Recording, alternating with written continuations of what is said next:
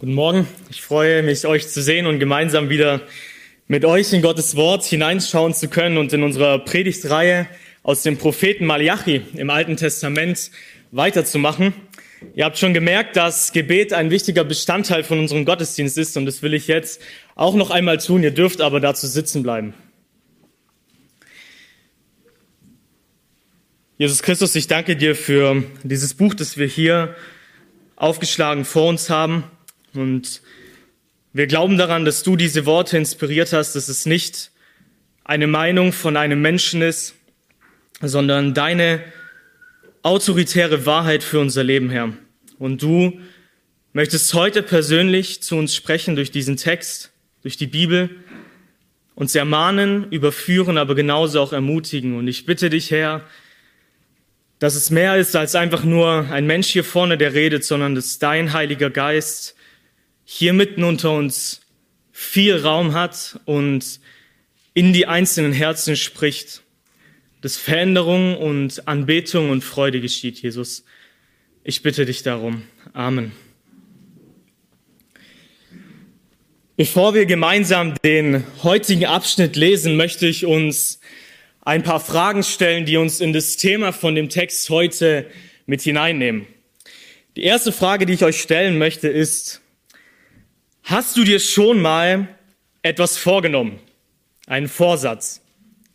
Vielleicht einen Neujahrsvorsatz jetzt zum Jahr 2021? Sozusagen ein Versprechen an dich selber, in Zukunft etwas Bestimmtes zu tun. Hast du das schon mal gemacht? Mein Klassenlehrer hat immer gesagt, gute Vorsätze halten im Schnitt bis zum 17. Januar und demnach müssten einige schon wieder vorbei sein. Die zweite Frage, die ich dir stellen möchte, ist, Hast du schon mal einem Mitmenschen etwas versprochen? Und hast du das immer eingehalten? Vielleicht hast du auch selber schon erlebt, wie andere Menschen dir ein Versprechen gemacht haben, etwas ausgemacht haben, was sie für dich tun wollen und das eben nicht eingehalten haben. Und diese Verletzung und dieser Schmerz, der dann aufkommt, wenn man merkt, ich habe mich auf etwas verlassen und es ist nicht in Erfüllung gegangen. Die dritte Frage, die ich uns stellen möchte, ist, hast du schon mal Gott etwas versprochen? Selber in einem Gespräch mit Gott gesagt, Herr, dies oder jenes werde ich nie wieder tun. Und hast du das immer eingehalten? Vielleicht hast du auch mit Gott eine Art Deal gemacht. Herr, wenn du mir das gibst, wenn in meinem Leben das passiert, dass so und so weitergeht, dann werde ich für dich das tun. 100 Prozent, auf jeden Fall. Ich verspreche es dir. Und hat das geklappt? Und die letzte Frage, die ich uns stellen möchte, ist, hast du schon mal deinem Ehepartner etwas versprochen? Vielleicht sogar vor vielen Zeugen. Und hast du das, was du da versprochen hast, immer eingehalten? Oder hast du es gebrochen? Die Beantwortung dieser Fragen zeigt uns einen bestimmten Wesenszug, einen sündigen Wesenszug von uns Menschen, nämlich wir sind untreu. Wir sind treulos. Sein Wort ist die Bibel dafür verwendet. Und wir kennen diese Tatsache aus unseren eigenen Taten, anderen gegenüber, Gott gegenüber. Und wir kennen das genauso auch aus unserer Erfahrung von anderen Menschen uns gegenüber. Und von dieser Eigenschaft des Menschen, von diesem Wesenszug, von dieser Sünde der Treulosigkeit, der Untreue, handelt der Text, den wir uns heute gemeinsam anschauen wollen. In Malachi Kapitel 2, die Verse 10 bis 16. Ihr dürft, falls ihr es nicht schon habt, die Bibel aufschlagen und ich möchte uns diesen Text einmal vorlesen. Malachi Kapitel 2, Verse 10 bis 16. Haben wir nicht alle einen Vater? Hat nicht ein Gott uns geschaffen? Warum handeln wir treulos einer gegen den anderen, indem wir den Bund unserer Väter entweihen? Juda hat treulos gehandelt und ein Gräuel ist verübt worden in Israel und in Jerusalem. Denn Juda hat das Heiligtum des Herrn entweiht, das er liebte, und ist mit der Tochter eines fremden Gottes vermählt. Der Herr wird den Mann, der das tut, aus den Zelten Jakobs ausrotten, den Wachenden und den Antwortenden und den, der dem Herrn der Herrscharen eine Opfergabe bringt. Und zweitens tut ihr das. Ihr bedeckt den Altar des Herrn mit Tränen, mit Weinen und mit Seufzen, weil er sich nicht mehr zu eurer Opfergabe wendet, noch Wohlgefälliges aus eurer Hand annimmt. Und ihr sprecht, warum? Weil der Herr Zeuge gewesen ist zwischen dir und der Frau deiner Jugend, an der du treulos gehandelt hast, da sie doch deine Gefährtin und die Frau deines Bundes ist. Und er hat sie zu einem gemacht, zu einem Fleisch, in dem Geist ist. Und was suchte das eine? Es suchte einen Samen Gottes. So hütet euch in eurem Geist und handelt nicht, handle nicht treulos gegen die Frau deiner Jugend. Denn ich hasse Ehescheidung, spricht der Herr, der Gott Israels. Ein solcher bedeckt mit Gewalttat sein Gewand, spricht der Herr der Herrscharen. So hütet euch in eurem Geist, dass ihr nicht treulos handelt.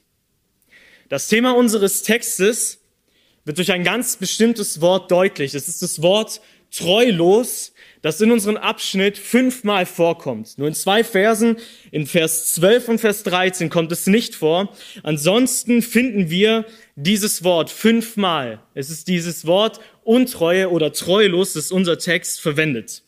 Die Treulosigkeit von uns Menschen. Und was Gott hier im zweiten Kapitel von Malachi macht, ist folgendes. Gott zeigt drei Bundesverhältnisse auf, drei Beziehungen, die der Mensch eingegangen ist oder die Gott mit dem Menschen äh, geschlossen hat, in denen der Mensch aber untreu, treulos gehandelt hat. Wir hatten letztes Mal in der letzten Predigt uns den Bund mit Levi angeschaut. Das war der Bund Gottes mit den Priestern, die ihm in besonderer Weise als Vorbild fürs ganze Volk dienen sollten und wo Gott das in einem Bund mit Levi besiegelt hat. Dieser Bund taucht in Vers 4 in dem Kapitel auf und nachher in Vers 8 sagt Gott aber, dass das die Priester den Bund Levis gebrochen oder zerstört haben. Es war die erste Bundesbeziehung, der erste Bund, den Gott als Beispiel gebracht hat und sagt, schau mal, das war ein Versprechen, eine Abmachung zwischen mir und den Priestern und ihr habt sie nicht eingehalten. Und Gott zeigt in unserem Text zwei weitere Bündnisse auf. Der erste Bund, den er zeigt, ist in Vers 10. Der wird als der Bund unserer Väter bezeichnet. Der Bund unserer Väter. Dieser Bund ist das Gesetz, der alte Bund vom Berg Sinai, den das Gott mit dem damaligen Volk dort geschlossen hat. Das ist die zweite Bundesbeziehung, die Gott zeigt. Und das dritte Beispiel, den dritten Bund, den Gott bringt, den finden wir am Ende von Vers 14. Das ist der Bund der Ehe.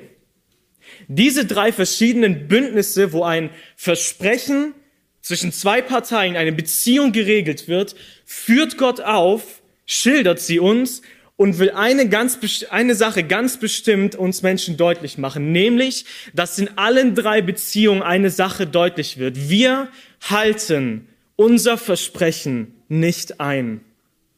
Wir sind treulos Gott gegenüber, uns einander gegenüber.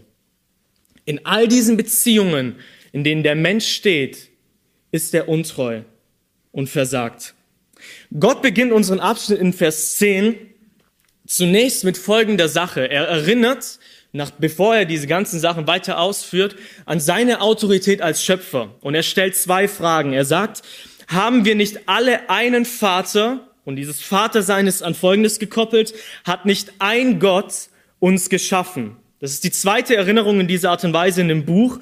In Malachi 1, Vers 6 hatte Gott ebenfalls dieses Beispiel aufgezogen, wo er gesagt hat, ein Sohn soll den Vater ehren, ein Knecht seinen Herrn. Wenn ich Vater bin, wo ist meine Ehre? Das war die Aussage in Kapitel 1, Vers 6.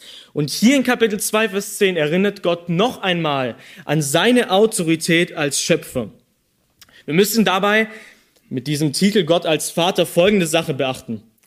Die Bibel macht klar deutlich, dass Gott ein geistlicher Vater nur von den Menschen ist, sind, ist, die aus Glauben Kinder Gottes sind und den Heiligen Geist haben.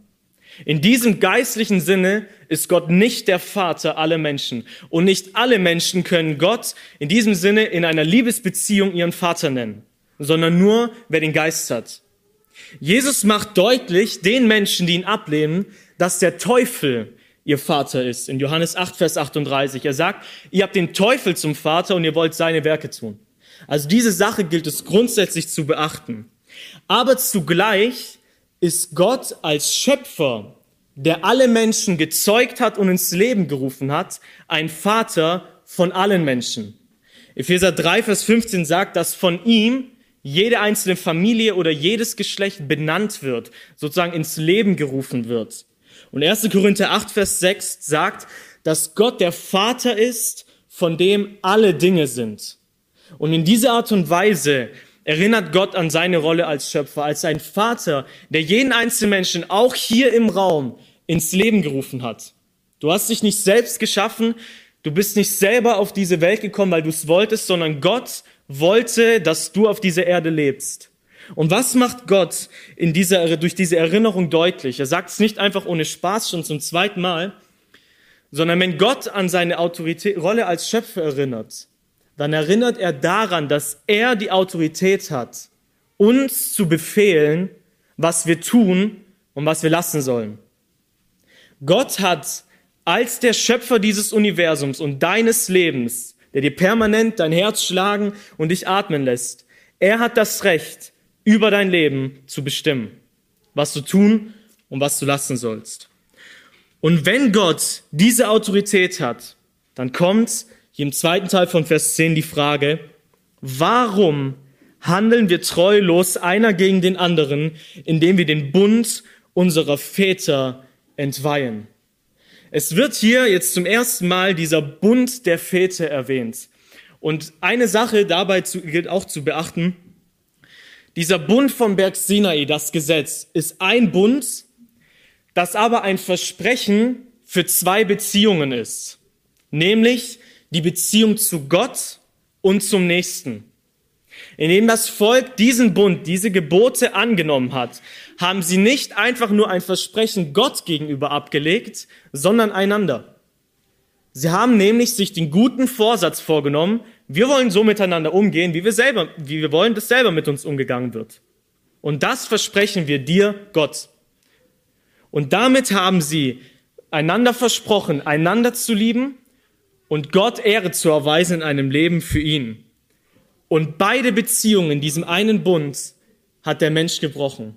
Die erste Sache, die erwähnt wird, ist die Beziehung untereinander. Durch die Frage, warum handeln wir treulos einer gegen den anderen? Warum machen wir uns leere Versprechen? Warum sind wir in unserer Liebe zueinander wetterwenderisch? Mal sind wir freundlich, mal ignorieren wir einander. Mal sind wir füreinander da, dann sind wir auf einmal wieder weg. Warum gehen wir als Menschen, wenn Gott es geboten hat, nicht liebevoll miteinander um? Und wir alle selber, wir kennen selber die Verletzungen, die damit einhergehen, von Wetterwenderigkeit, wo du nicht weißt, wo du bei Leuten dran bist, oder wo Leute dir sogar etwas versprochen haben und es nicht einhalten. Warum? Warum wird dadurch der Bund der Väter, das Gesetz, entweiht? Vers 11 beschreibt die zweite Beziehung, nicht nur das untereinander, sondern die Beziehung zu Gott, indem es ausdrückt, Judah hat treulos gehandelt und ein Gräuel ist verübt worden in Israel und in Jerusalem, denn Judah hat das Heiligtum des Herrn entweiht, das er liebte. Erstmal bis hierher. Das ist diese, dadurch wird der falsche, sündige Gottesdienst im Tempel, im Heiligtum aufgegriffen, wo wir die ganzen letzten äh, Predigten und die ganzen letzten Verse aus dem ersten Kapitel und Anfang vom zweiten dieses Thema behandelt haben, dass Gott nicht in einer Art und Weise gedient wird, er nicht in einer Art und Weise angebeten wird, mit Respekt, Ehrfurcht, die er geboten hat und die ihm gebührt. Und Judah und es wird hier mehrere, auf mehrere Weise entweder Juda, Israel, Jerusalem, um deutlich zu machen, das ganze Volk hat kein Gottesdienst für Gott gefeiert in der richtigen Art und Weise. Weder am Sonntag noch unter der Woche im Gottesdienst des Lebens, im Gottesdienst des Alltags. Ich möchte darauf nicht weiter eingehen, sondern auf den letzten Teil von Vers 11, weil uns hier ein besonderes Beispiel gebracht wird, wo Menschen Gott gegenüber untreu waren. Nämlich heißt es hier, dass das Volk mit der Tochter eines fremden Gottes vermählt ist. Die Heiligkeit vom Volk Israel Gott gegenüber, dass sie ein Leben allein für ihn leben, sollte sich in folgender Sache unter anderem zeigen, nämlich, dass keine Beziehungen, kein Ehebund zu Menschen eingegangen wird, die nicht denselben Gott anbeten und zum Volk gehören. Darin sollte die Heiligkeit deutlich werden. Ein Volk, das ganz besonders nur für Gott da ist und deswegen keine gemeinsame Sache, keine Liebesbeziehung, keine Ehebeziehung zu Menschen hat, die nicht auch gläubig sind. Gott hat das an mehreren Stellen im Alten Testament verboten. Ich möchte mit uns 5. Mose Kapitel 7 aufschlagen als ein Beispiel dafür, weil Gott uns hier auch einen Grund dafür angibt, warum er dieses Gebot an die Menschen gibt. 5. Mose Kapitel 7, Vers 3 bis 6. Da geht es eben um diese Beziehung in dem Land, in dem Gott das sein Volk bringen würde und wie sie mit den Leuten dort umgehen sollten. Das heißt folgendes in Kapitel 7, Vers 3. Und du sollst dich nicht mit ihnen verschwägern. Deine Tochter sollst du nicht seinem Sohn geben und seine Tochter sollst du nicht für deinen Sohn nehmen denn sie würden deine so Söhne von mir abwendig machen, dass sie anderen Göttern dienten. Und der Zorn des Herrn würde gegen euch entbrennen und er würde dich schnell vertilgen. Sondern so sollt ihr ihnen tun. Ihre Altäre sollt ihr niederreißen, ihre Bildsäulen zerbrechen, ihre Ascherim umhauen und ihre geschnitzten Bilder mit Feuer verbrennen. Und jetzt kommt die Begründung. Denn ein heiliges Volk bist du dem Herrn, deinem Gott. Dich hat der Herr, dein Gott, erwählt, ihm zum Eigentumsvolk zu sein aus allen Völkern, die auf dem Erdboden sind. Also was macht Gott deutlich und sagt, nein, geht keine Beziehung zu Menschen ein, die mich nicht fürchten und mich anbeten, sondern die andere Lebensziele, andere Motive, andere Moralvorstellungen haben, als Jesus Christus nachzufolgen. Jetzt schon übertragen auf uns. Macht das nicht. Geht keine Beziehung zu Götzendienern ein, zu Menschen, die andere Dinge anbieten als mich. Warum? Ihr seid ein besonderes Volk, nur für mich, mein Eigentumsvolk. Ihr sollt mir heilig sein. Diese Tatsache ist im Neuen Bund nicht an, nichts anderes im Neuen Testament. Paulus wiederholt es, ist mir aufgeschrieben, in 2. Korinther 6 sagt er, was hat der Teufel mit Christus gemeinsam? Was hat Licht und Finsternis miteinander zu tun? Also zieht nicht an einem Joch mit Ungläubigen. Macht das nicht. Es ist hier eine Kontinuität zwischen diesem alten und dem neuen Bund, die Gott bestimmt hat. Und diese geistlich, der geistliche Abfall vom Volk Israel, dass sie nicht für Gott leben wollten, ihm treulos gegen, treulos gegen ihn gehandelt haben, ihn nicht geliebt und angebetet haben, dieser geistliche Abfall wurde in ihren Entscheidungen im Alltag deutlich. Zum Beispiel, welchen Partner du wählst, welchen Partner sie gewählt haben.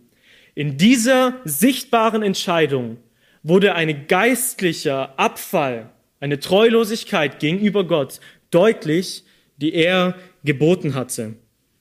Und Gott beschreibt diese ganze Tatsache nicht einfach nur, dass eine Ehe mit Götzendienern eingegangen wird, sondern auch genauso dieser falsche fehlende Gottesdienst, diese fehlende Liebe untereinander zu Gott. Gott bezeichnet das am Anfang von Vers 11 als ein Gräuel, als etwas, was er verabscheut. Er findet es richtig eklig. Er kann es nicht leiden, wenn Menschen auf diese Art und Weise leben. Und dieses Wort Gräuel, dieses Verabscheuliche, es wird an mehreren Stellen der Propheten deutlich, immer an den Stellen, wo Leute meinen, ein religiöses Leben zu führen, aber ihre Taten das, was sichtbar ist, vom Gegenteil sprechen. Schlag mit mir als Beispiel dafür Jeremia Kapitel 7 auf. Jeremia Kapitel 7, Vers 8 bis 11.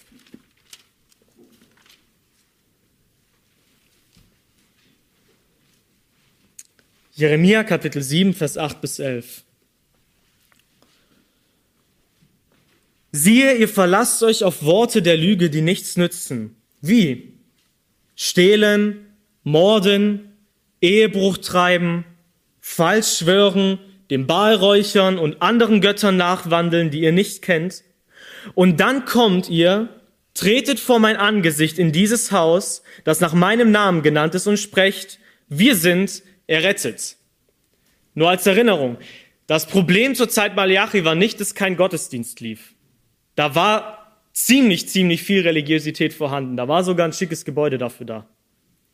Es war Religiosität vorhanden, ein scheinbar äußerlicher Schein von, ja, ich gehöre zu Jesus und ja, ich glaube an Gott, aber die Taten, das was ich als Beispiel mit dem äh, erwähnt hatte, oder was Gott in diesem Text auch durch den Ehebruch zeigt, Taten haben das verleugnet. Und es nützt nichts, zu denken und zu sprechen, Lobpreis zu singen, so groß ist der Herr, wenn die Taten unter der Woche genau das Gegenteil beweisen. Und Gott nennt es auch hier in Vers 10, damit ihr alle diese Gräuel verübt. Ist denn dieses Haus, das nach meinem Namen genannt ist, eine Räuberhöhle geworden in euren Augen? Ich selbst sehe, ich habe es gesehen, spricht der Herr. Gott sagt, ich sehe, was passiert. Ich weiß, wie ihr miteinander, untereinander in euren Beziehungen umgeht. Ich sehe eure Treulosigkeit und es nützt nichts, wenn ihr denkt, ihr seid gerettet. Es nützt nichts. Eure Taten sprechen nämlich vom Gegenteil. Was ist die Konsequenz von einem Menschen, der diesen Bund bricht? Der Gott nicht in perfekter Weise liebt und der den seinen Nächsten nicht liebt. Wie schon vorher in Malachi nennt Gott auch in Vers 12 eine Konsequenz und er sagt, weißt du was? Ich erzähle dir, was jetzt mit dir passiert, wenn du auf diese Art und Weise lebst. Malachi Kapitel 2, Vers 12. Gott sagt, der Herr wird den Mann, der das tut, aus den Zelten Jakobs ausrotten. Den Wachenden und den Antwortenden. Was ist die Konsequenz? Gott sagt, wer treulos handelt, wer diesen Bund nicht in vollkommener Weise hält, hat keinen Anteil an meinem geliebten Volk. Du darfst nicht zu den Menschen gehören, die Gott in besonderer Weise liebt. Darfst du nicht. Dein Verhalten schließt sich davon aus, vor all den Segnungen, vor all dem Guten, das Gott seinem geliebten Volk bereithält. Dein Verhalten schließt dich aus. Er wird dich ausrotten. Wir hatten es vorher in, am Anfang, er wird dich verfluchen. Er wird dich vertilgen. Der Lohn der Sünde ist der Tod und nicht die ewige Gemeinschaft mit dem liebevollen Gott.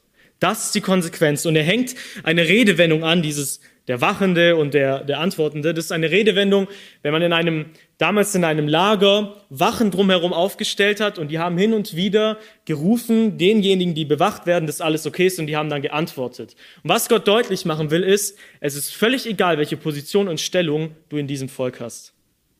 Es ist ganz egal, ob du zu denen gehörst, die bewacht werden, oder ob du zu denen bist, die eine, eine andere besondere Aufgabe haben. Wenn du treulos bist, können dich deine Dienste in der Gemeinde nicht retten.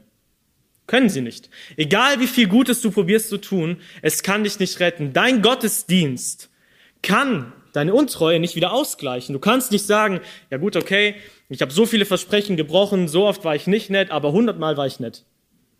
Es nützt nichts vor einem Richter. Ich bringe in der Schule immer wieder das Beispiel wenn man vor dem Richter angeklagt ist, zu sagen, äh, zum Beispiel auf Mordschlag, und man dann sagt, ja, aber 100 Menschen habe ich nicht umgebracht. Ich habe diesen einen umgebracht. Ja, ich weiß, tut mir leid, aber schauen Sie mal, wie viele ich am Leben gelassen habe. Es nützt dir rein gar nichts, bringt dir nichts. Der Richter wird sagen, na ja, ist ja auch deine Pflicht, dass du eigentlich, wenn möglich, niemanden tötest. Genauso nützt es nichts, wenn wir sagen, Gott, zu meinen Verwandten war ich eigentlich ziemlich freundlich. Zu meinen Freunden auch. Ja, ich weiß, da gab es ein paar Leute, die mag ich nicht so. Oh, und den konnte ich gar nicht leiden. Und den habe ich gemobbt. Was soll Gott sagen? Ja, du treuer und guter Knecht. Unser Gottesdienst kann unsere Stellung nicht wieder ausgleichen. Geht nicht. Wenn du treulos gehandelt hast, hast du nach dem Gesetz keinen Anteil, zu Gottes geliebtem Volk zu hören. In Vers 13 führt Gott es noch weiter aus. Er sagt, ihr tut dieses, ihr bedeckt den Altar des Herrn mit Tränen, mit Weinen, mit Seufzen. Hier ist wieder so viel emotionale Religiosität da. weil er sich nicht mehr zu eurer Opfergabe wendet, noch wohlgefälliges aus eurer Hand annimmt. Die Sünden, die wir Menschen tun, sind der Grund dafür, dass Gott uns nicht liebevoll annehmen kann.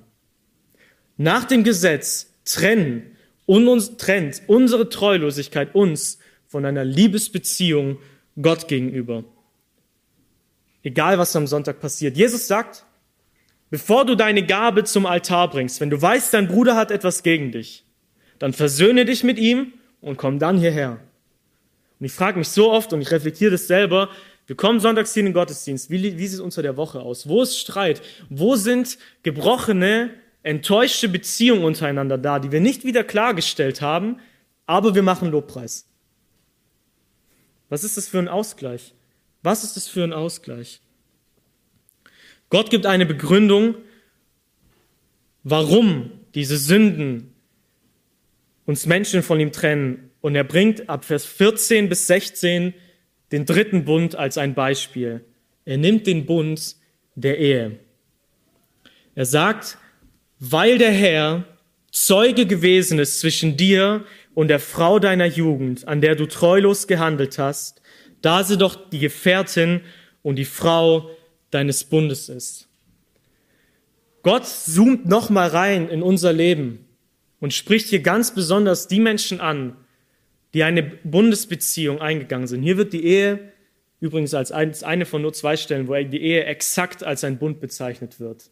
Ein Versprechen zwischen Mann und Frau vor Gott. Das ist ein Bund, ein feierlicher Bund, wenn man es genauer übersetzt. Und wisst ihr, die schmerzlichen Konsequenzen und die Dramatik von unserer Untreue werden in diesem Bund am deutlichsten. Wo so ein intimes Versprechen wo man sich aufeinander verlassen wollte, getroffen wird und dann so viel Schmerz entsteht. Schaut in unsere Welt. Schaut mal, wie viele negative Konsequenzen Scheidungen mit sich bringen. An erwachsenen Menschen, an Kindern, an Beziehungen, an Familien. So viel Leid. Und Gott zoomt hier in Malachi noch mal rein und sagt, guck mal, ich bin Zeuge davon gewesen. Gott sagt, ich sehe, was in den Ehen abgeht. Ich sehe, wie ihr miteinander umgeht. Und by the way, ich erinnere mich daran, was ihr versprochen habt. Und ich möchte eine Sache deutlich machen.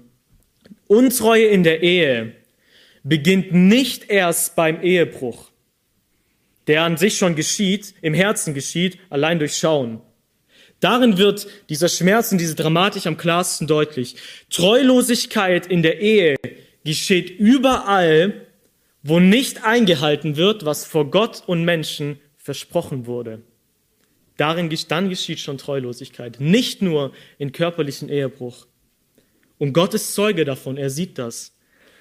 Und ich habe in diesem Zusammenhang der Predigt ähm, einmal mein Eheversprechen rausgekramt. Ich habe da, Willi hat damals mir ein Bild geschickt, ob das so passt, ob ich die, die, das unterschreiben würde. Ich habe mir durchgelesen, was ich damals versprochen habe.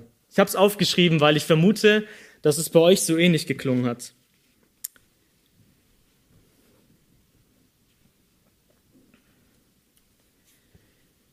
In meinem Eheversprechen habe ich folgendes Zeugnis abgelegt, dass ich meine Frau lieben werde, wie Christus die Gemeinde, dass ich sie ehren werde, versorgen in guten und in schlechten Zeiten und dass ich unsere Ehe nach Gottes Wort ausrichten werde, bis der Tod uns scheidet. Und der Grund ist, warum ich emotional werde, ist, weil ich ganz genau weiß, ich habe es nicht jeden Tag eingehalten.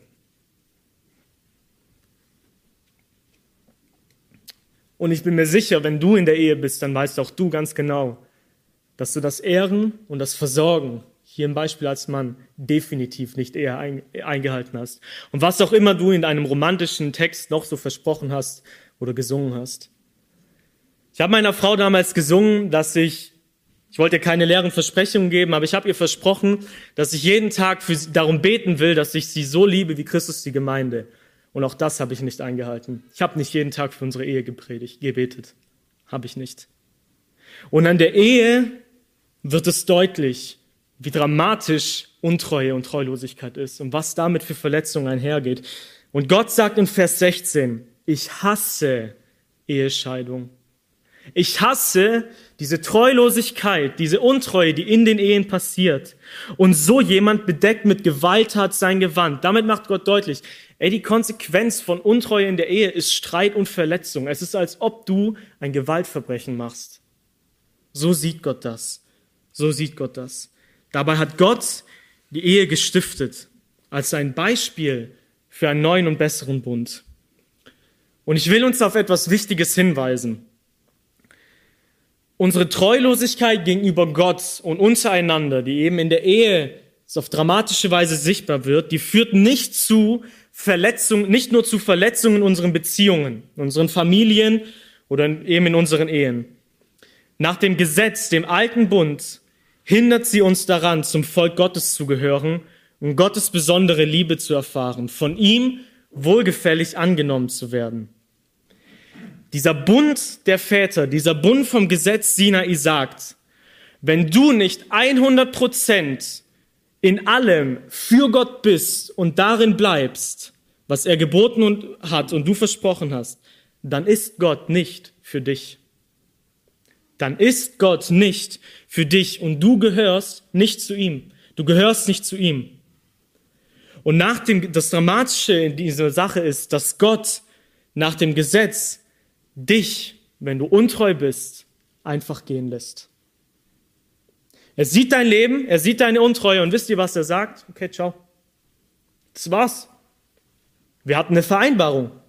Du tust das, ich tu das. Du hast es nicht eingehalten, das war's. Ich kümmere mich nicht mehr um dich.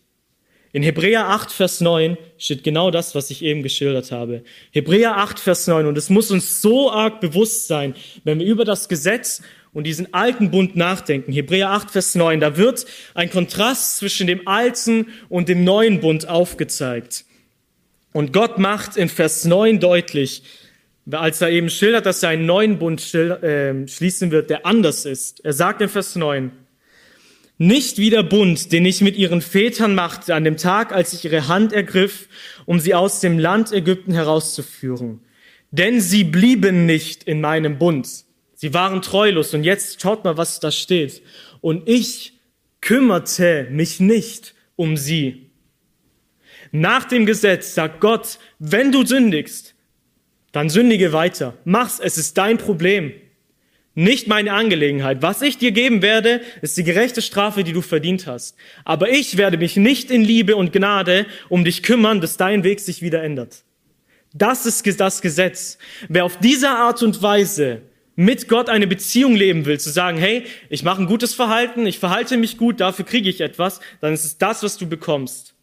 Wenn du treulos bist, kümmert sich Gott nicht um dich. Er lässt sich einfach auf deinem eigenen sündigen Weg dahin gehen, bis du letztendlich die Hölle zu erwarten hast. Das ist die Härte und die Dramatik und diese, diese Strenge vom Gesetz. Du kannst dir niemals sicher sein, ob du für immer bei Gott bleibst. Woher willst du wissen, dass in den nächsten 20, 30, 40 Jahren du dich niemals von Gott lossagen wirst? Woher willst du das wissen? Woher willst du dann wissen, dass Gott dich am Ende in den Himmel aufnimmt und dir treu sein wird? Leute, auf so eine Art zu, wesen, zu leben, auf dieser Grundlage, so eine Beziehung zu Gott zu führen, ist einfach nur schrecklich. Einfach nur schrecklich, permanent die Angst haben zu müssen, wenn ich nicht so gut an Gott festhalte, kann es sein, dass er mich einfach gehen lässt. Dass er sich einfach nicht um mich kümmert und ich in meinen Sünden dahin vegetiere. Das kann einfach passieren. Und was wir Menschen brauchen, und wo die Sehnsucht aufkommt, wenn wir uns diese verschiedenen zweiseitigen Bünde anschauen, ist die Sehnsucht nach einem anderen Weg, nach einem anderen Bund. Gibt es die Möglichkeit, dass Gott mich beständig liebt, auch wenn ich treulos bin? Gibt es diese Möglichkeit? Diese Sehnsucht kommt doch auf, oder? Dass die Liebe Gottes zu uns seine Annahme, sein Kümmern, sein Versorgen nicht von unserer Treue ihm gegenüber abhängig ist, sondern von seiner Treue und seinem Versprechen uns gegenüber. Dieser Wunsch, diese Sehnsucht kommt auf, dass ich trotz Untreue dazugehören darf, dass ich trotzdem dabei bin, und dass ich mich nicht selber wieder aus diesem Status heraussetzen kann. Was wir Menschen brauchen, ist ein anderer, ein besserer, ein neuer Bund, ein anderes Beziehungsverhältnis als der Bund des Gesetzes, das nicht an unsere Bedingungen, unsere Treue geknüpft ist, bei dem es nicht darauf ankommt, ob wir Gott so perfekt treu sind, sondern Gott uns. Und dass er in uns die Treue ihm gegenüber schafft. Das wäre doch auch wunderbar. Nicht einfach nur, dass er sagt, weißt du was, ich bleib bei dir, sondern ich kümmere mich auch darum, dass du bei mir bleibst. Weil es nicht auf deinen Willensentschluss, deinen guten Neujahrsvorsatz oder dein sonstiges Versprechen darauf ankommt. Ich werde in dir Treue zu mir bewirken. Das wäre doch schön. Das wäre wunderbar. Und was noch besser wäre, wenn Gott sagt, und das bleibt in Ewigkeit so. Also ich bin dir treu, ich bewirke dir in mir Treue und das mache ich für den Rest deines Lebens. Das ist eine Grundlage, mit der es sich zu leben lohnt und wo das Leben so viel leichter ist, wo so viel Freude und Frieden ins Herz einkehren kann, weil ich weiß, meine Sache mit Gott ist geregelt. Und diesen Bund verheißt Gott im Alten Testament. Gott verspricht einen neuen Bund, in dem er uns seine ewige Treue zusichert. Und diesen Bund möchte ich mit euch jetzt anschauen.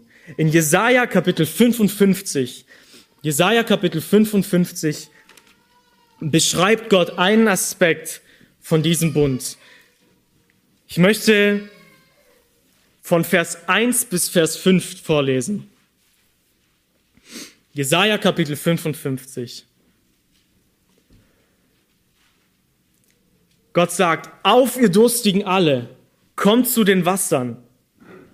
Ihr, die ihr kein Geld habt, kommt, kauft ein und esst. Kommt, kauft ohne Geld, ohne Kaufpreis Wein und Milch.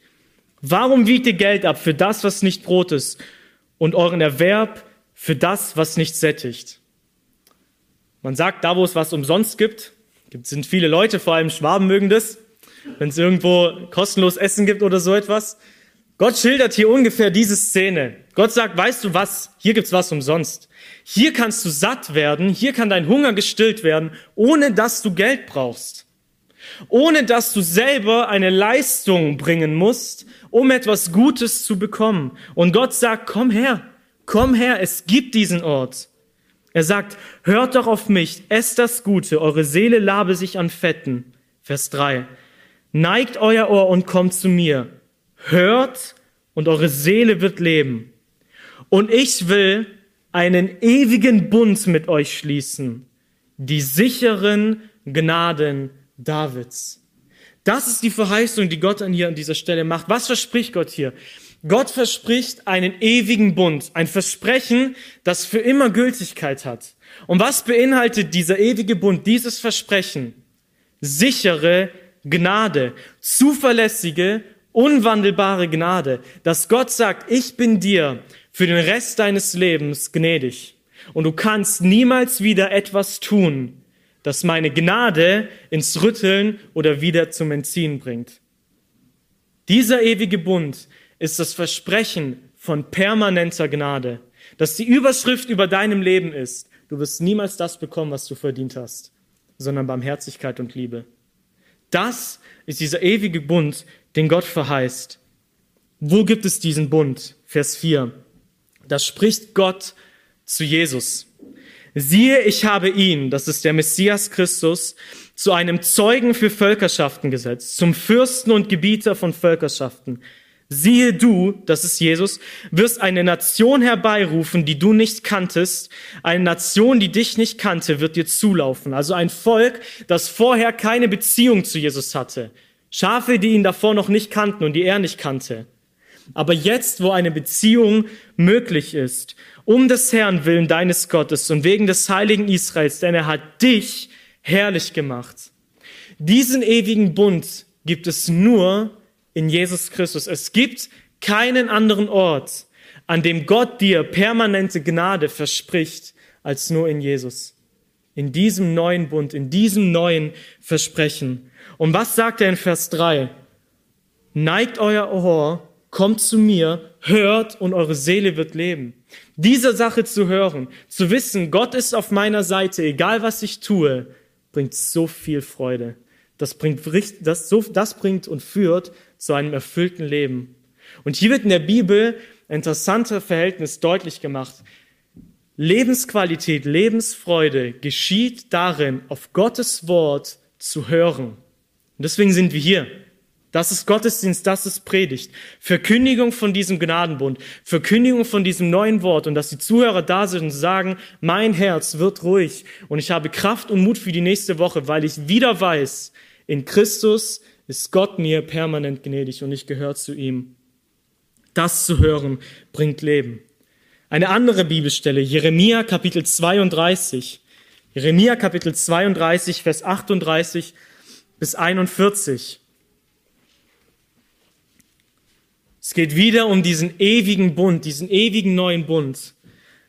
Was verspricht Gott? Gott sagt, sie werden mein Volk und ich werde ihr Gott sein.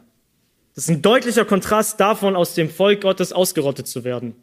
Das ist ein ziemlich starker Kontrast. Gott sagt, ich werde machen, dass ihr zu mir gehört, zu meiner Familie.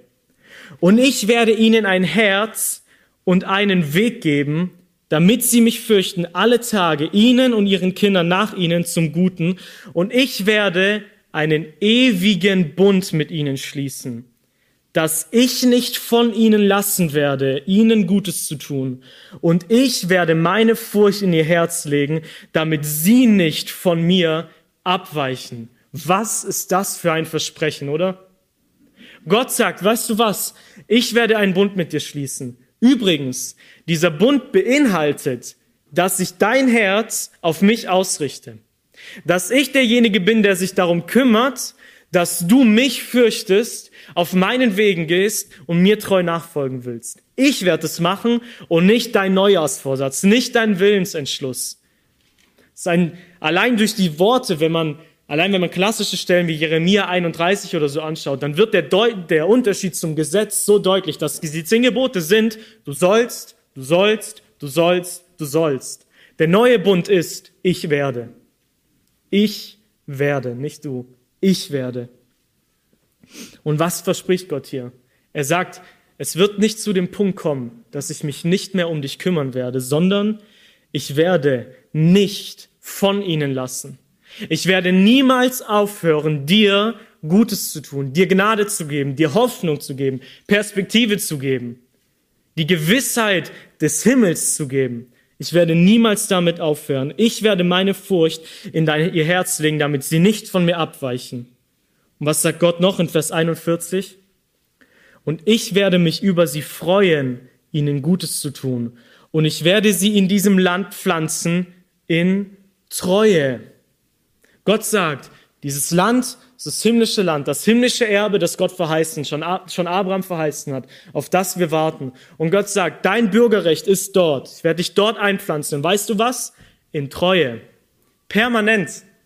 Ich werde dafür sorgen, dass es so bleibt. Ich bin dir treu.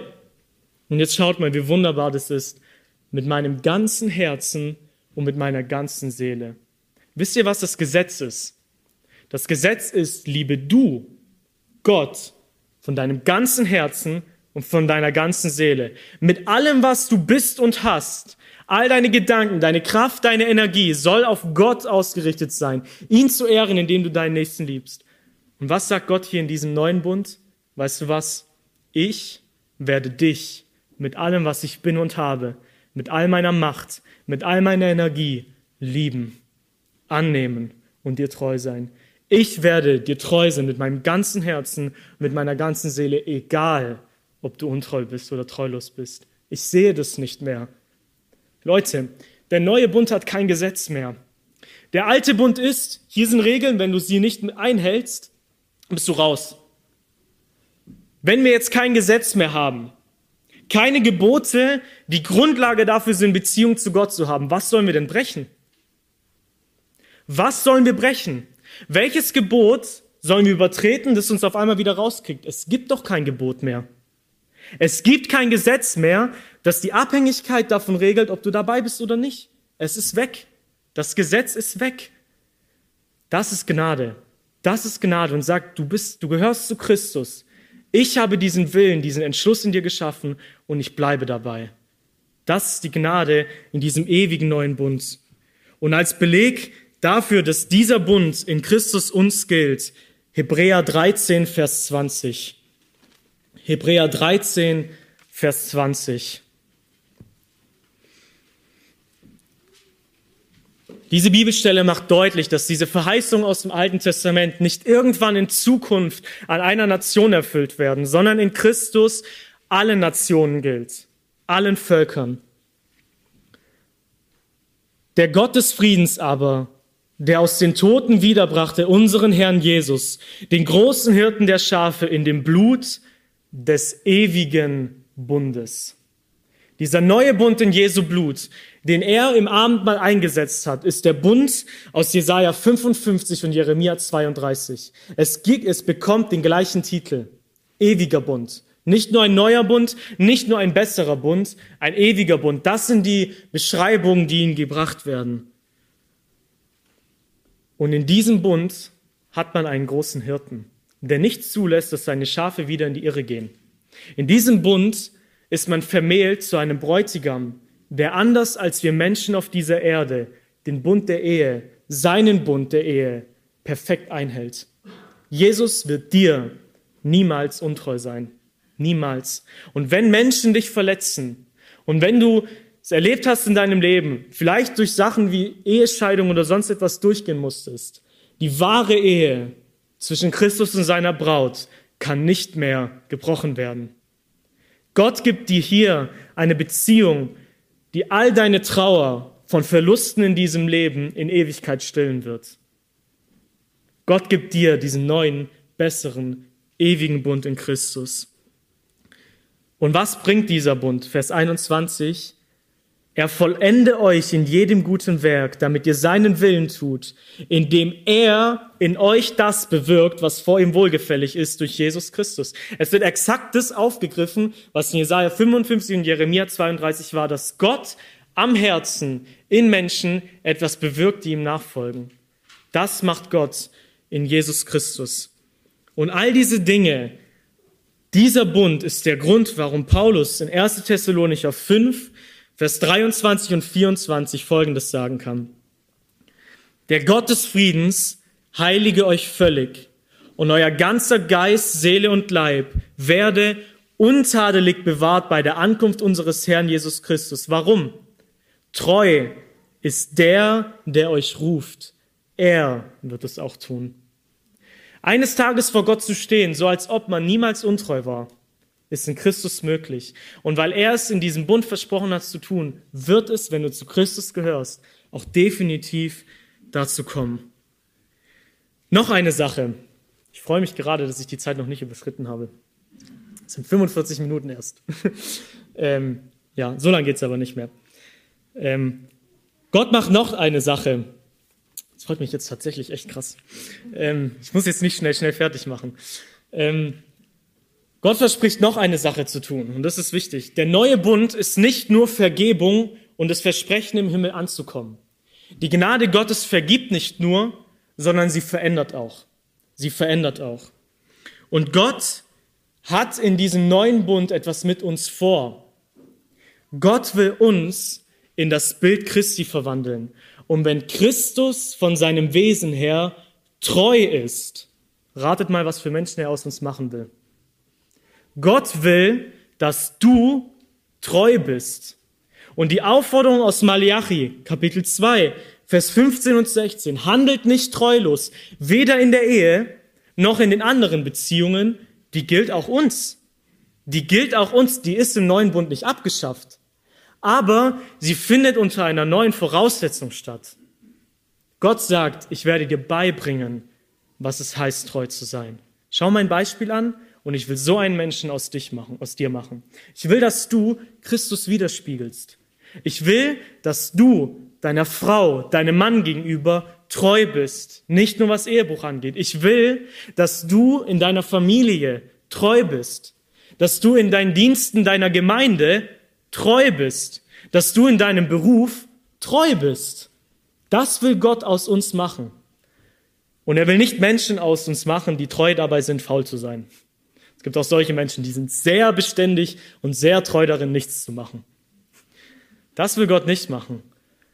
Gott will Menschen machen, die treu darin sind, ihn anzubeten, für ihn da zu sein, andere Menschen zu lieben, ihm die Ehre zu geben. Und was ist ein Aspekt der Frucht des Geistes? Treue. Treue. Gott bewirkt diese Dinge durch seinen Heiligen Geist in den Menschen, die Anteil an diesem neuen Bund in Christus aus Glauben haben. Und das Wunderbare eben an dieser Tatsache ist, an diesem neuen Bund, dass Gottes Liebe zu uns nicht von unserem Verhalten und unserer Treue ihm gegenüber ist, sondern dass er uns gegenüber treu ist, unsere und unser Herz verändert. Deswegen wird dieser neue Bund in Hebräer 8, Vers 6 als ein besserer Bund mit besseren Verheißungen beschrieben. Weil alles, was man zum Leben braucht, zu einem Leben zur Ehre Gottes und zum Erreichen des Himmels, in diesem Paket enthalten ist. All inclusive, alles drin. Es ist besser, neu, bessere Verheißungen. Ich will mit folgendem Satz enden. Wenn du zu Christus gehörst, dann hast du diesen neuen Bund. Und der neue Bund ist Gottes ewiges Versprechen seiner Treue zu dir in der er nicht mehr an deine Sünden denkt, dich sicher in den Himmel führt und dich zu einem Menschen verändert, der ihn treu anbetet. Und das wollen wir tun. Ich möchte euch einladen, aufzustehen und laute Gebete als Dankeschön für dieses Geschenk Gottes in Christus zu sprechen.